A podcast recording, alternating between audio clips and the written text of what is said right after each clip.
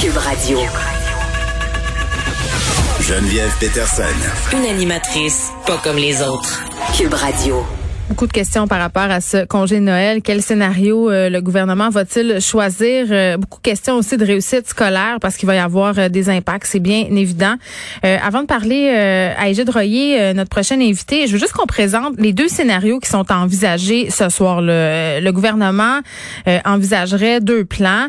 Le premier, on aurait des rassemblements qui pourraient réunir jusqu'à 10 personnes provenant de ménages différents. Au début de la semaine, là, je ne sais pas si vous vous souvenez, on parlait de trois ménages. Là, maintenant, putain l'air d'être question du nombre de familles, là, c'est un nombre de personnes. Et dans ce plan-là, le plan, appelons-le le plan A, là, euh, les événements du jour de l'an pourraient être exclus. Donc, ça voudrait dire que le congé de l'école euh, ne serait pas allongé. On pourrait recommencer le 4-5 janvier comme prévu parce que le, le temps d'incubation du virus, si on veut, euh, serait adéquat pour qu'on puisse recommencer début janvier.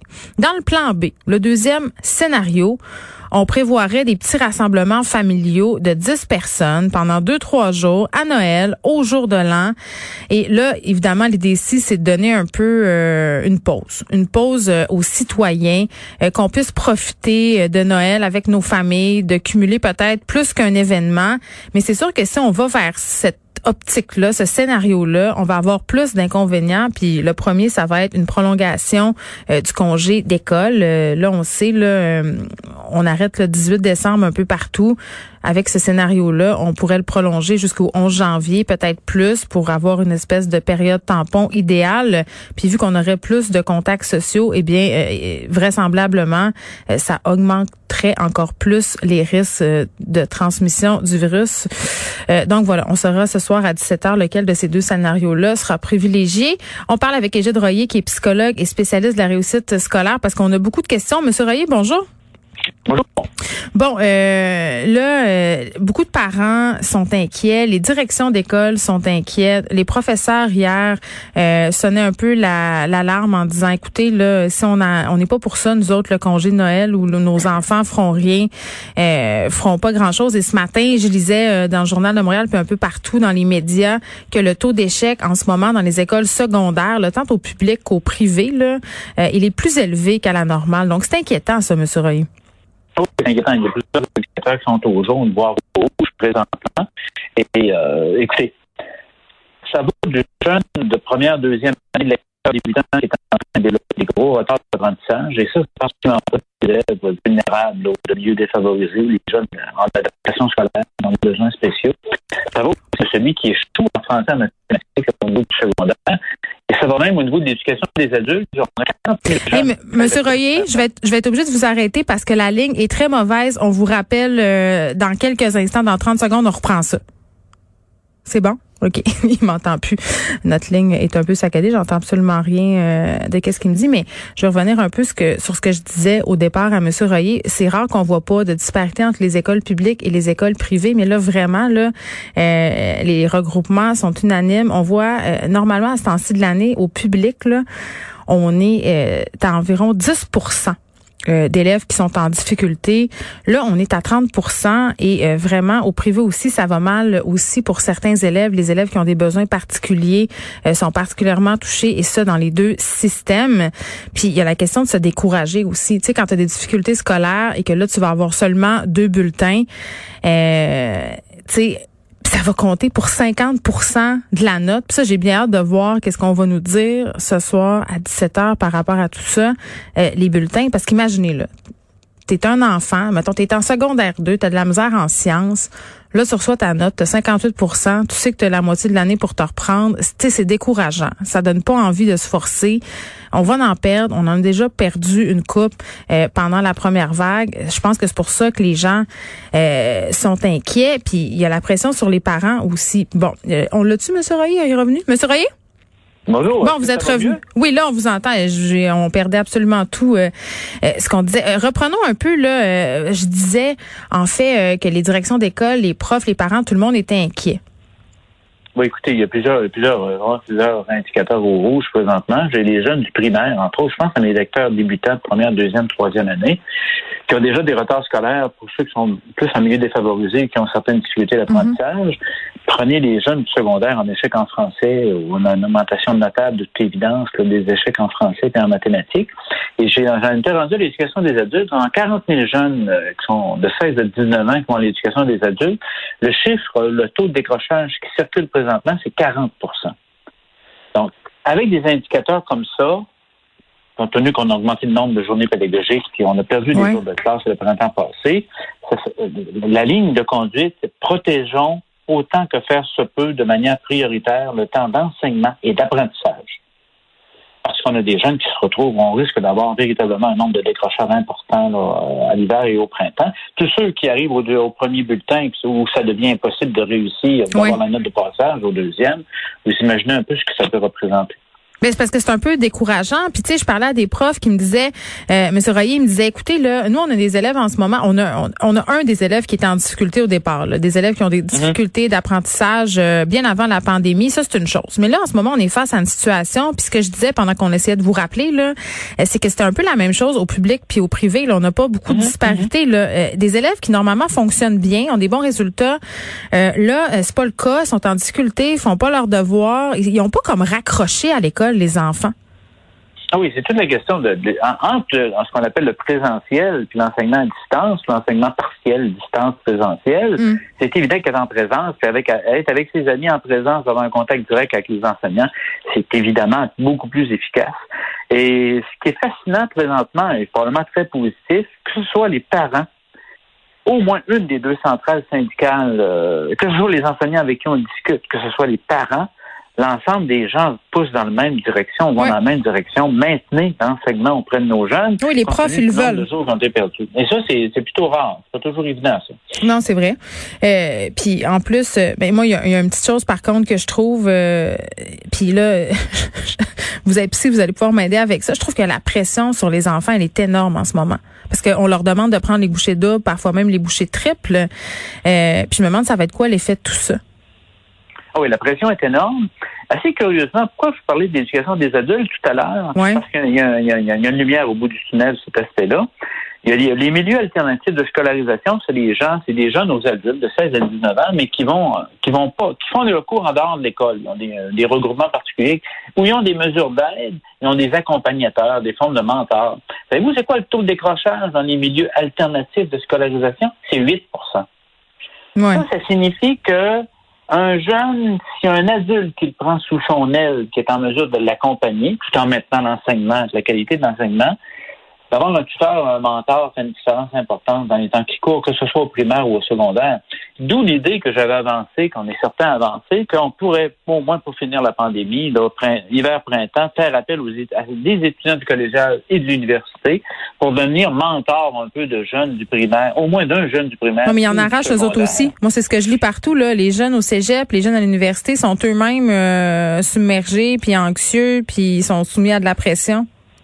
Et d'expérience, tout ça en recherche de, mon expérience comme psychologue, le fait d'aider un jeune et d'avoir au moins une prise sur ce qui se passe et faire une différence sur ce qui se passe, ça fait autant de bien à l'aidant qu'à l'aider. Mais ben oui, c'est vrai. Je vous dis pas que c'est une panacée, là, mais moi, je suis une grand, moi, je suis un grand gars en éducation spécialisée, deuxième année de cégep. J'ai quasiment tous mes cours à distance, mais rémunéré. Là, je parle d'être rémunéré pour ça. Rémunéré, je suis devenu le coach pédagogique ou le grand frère pédagogique d'un jeune de troisième année qui a certaines difficultés de lecture. On est resté en contact, c'est qu'il voit à peu près un trois heures semaine. Je suis en contact avec ses enseignants s'il faut, mais là, je l'ai pris sous mon aile pour passer, parce qu'on voit la fin, là. Passons l'hiver, passons le printemps. le vaccin est en nos portes. l'an prochain. Ainsi, l'an prochain, on va dans une situation qui devrait être meilleure.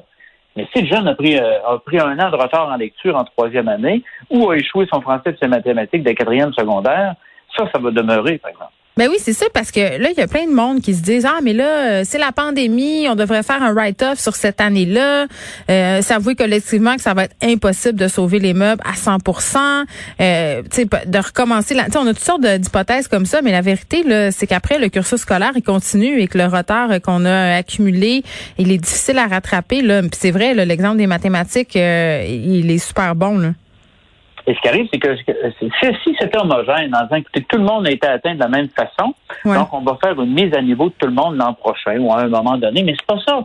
Les élèves forts vont continuer, les élèves autonomes, indépendants vont continuer, mais les, pour les élèves de milieux défavorisés ou les élèves en difficulté d'adaptation d'apprentissage, et là, c'est documenté, j'ai la recherche devant moi, mm-hmm. on est rendu, il y avait environ un trois mois de retard scolaire d'accumuler. Maintenant, on parle de quatre mois, peut-être de cinq mois, et c'est documenté.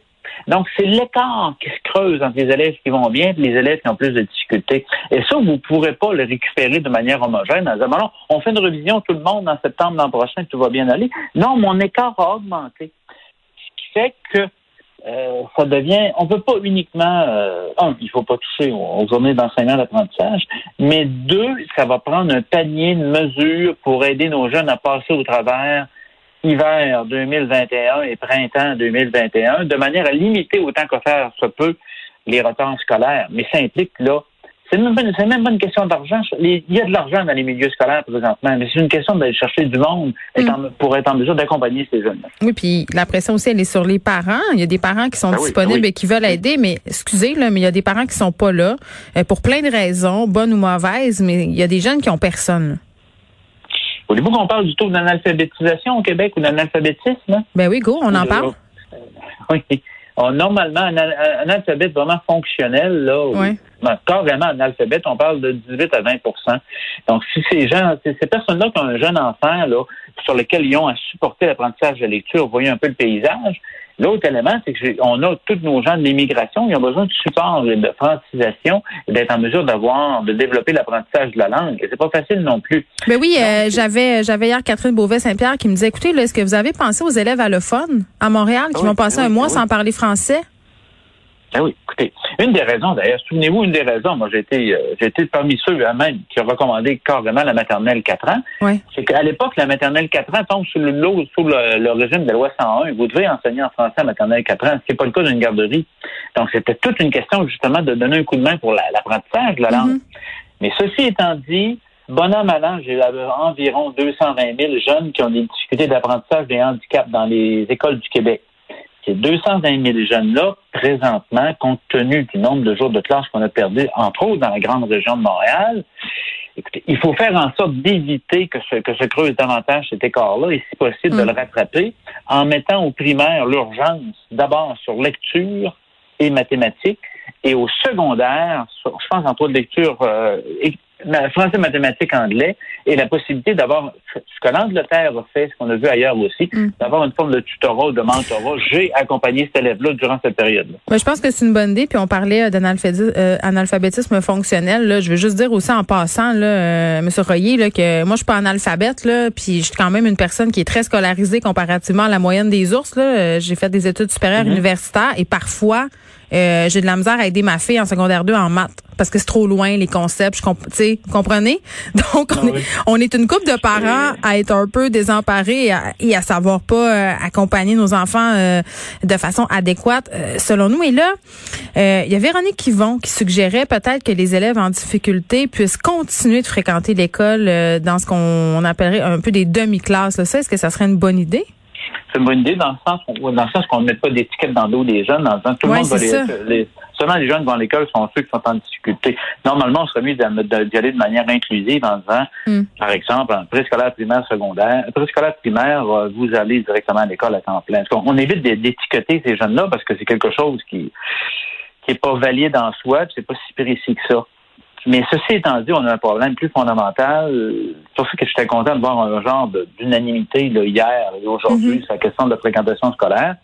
C'est qu'il va falloir vraiment mettre en balance avec les indicatifs ou les, recommandations de la santé publique les, la question de l'éducation. Vous savez, l'éducation, ça a toujours été un peu la cinquième roue au Québec. C'est vraiment quelque chose qui est fondamental, aussi important que ça. Et là, il va falloir qu'on ramène des arguments. Parce qu'on va, on va se parler tous les deux dans un an dans 18 mois, la mm. pandémie, ça aurait été un mauvais souvenir. Et pour le petit bonhomme que je disais tantôt, qui a développé un gros retard en lecture, on risque de se retrouver avec des jeunes qui, entre autres au secondaire, n'eût été du COVID, j'aurais pu réussir mon secondaire puis aller au cégep. Et ça, je ne veux pas l'entendre. Mais est-ce qu'on peut parler euh, peut-être d'une possible génération COVID? Parce que Génération COVID, dans le sens qu'ils ont vécu cet, ils ont vécu cet épisode-là, ils auront vécu entre toutes sortes de situations, entre autres au niveau des situations d'enseignement, mais néanmoins au niveau des effets secondaires, en clair, là, pour la, je ne veux pas qu'on mette en balance le plaisir de manger sa dinde au mois de janvier avec l'échec scolaire de plusieurs milliers de jeunes. Est-ce que je suis assez clair? Donc, sauver Noël ou sauver l'école, on sauve l'école. Sauver encore fait-on de manière euh, de manière possible, prudente, mais juste de dire, écoutez, parce qu'on a fait un coussin, vous essayez de contrôler des adolescents la semaine après le jour de l'an, dans le temps je sais, dans le temps vous avez une fente, écoutez, et sans tomber dans des éléments personnels, moi, je suis père de quatre enfants et grand-père de douze petits-enfants. Vous savez déjà que de toute manière, là, on va avoir un Noël qui ne sera, sera, pas comme les autres. On ne sera même pas capable de se réunir comme famille.